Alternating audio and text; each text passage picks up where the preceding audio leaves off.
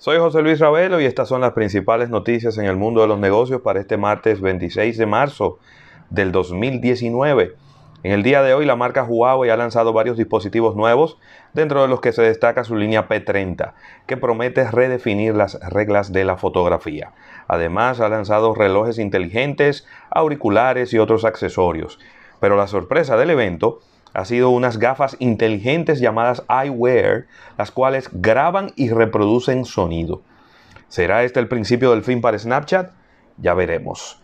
La empresa francesa fabricante de aeronaves Airbus anuncia que ha recibido un contrato de China por 300 aeronaves, dentro de las cuales hay una buena cantidad de A320, que es nada más y nada menos que el modelo que compite con el 737 MAX.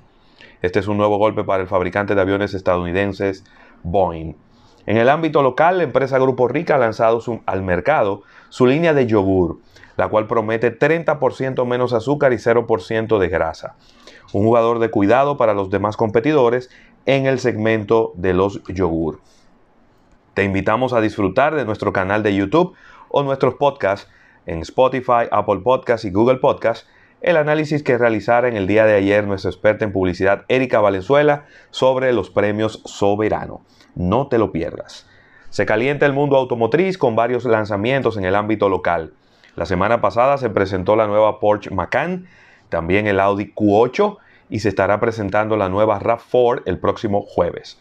Para más detalles te invitamos a escuchar la sección de Alfredo Nin, manejando los negocios por todas las vías disponibles. El más reciente lanzamiento de Samsung, el Galaxy S10, ha roto récords de venta anticipada en los países latinoamericanos.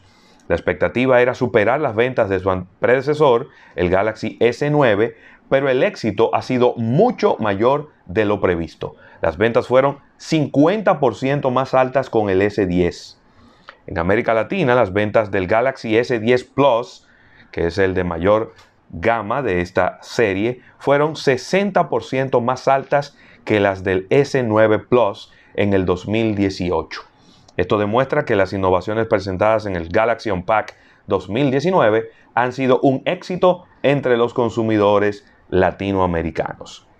Grupo Lácteo del Caribe, que es una empresa conformada por la inversión conjunta de la cooperativa costarricense Dos Pinos y distribuidora Corripio, ha anunciado la inauguración de una moderna planta que elaborará productos bajo las marcas Dos Pinos y La Granja, en las categorías de lácteos, jugos, néctares y refrescos.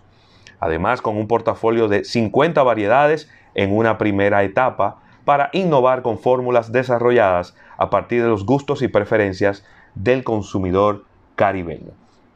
Recuerda que puedes descargar la aplicación móvil de almuerzo de negocios que se encuentra disponible para dispositivos Android en el Google Play y que puedes suscribirte a nuestro canal de YouTube para disfrutar en video lo que ocurre en la cabina.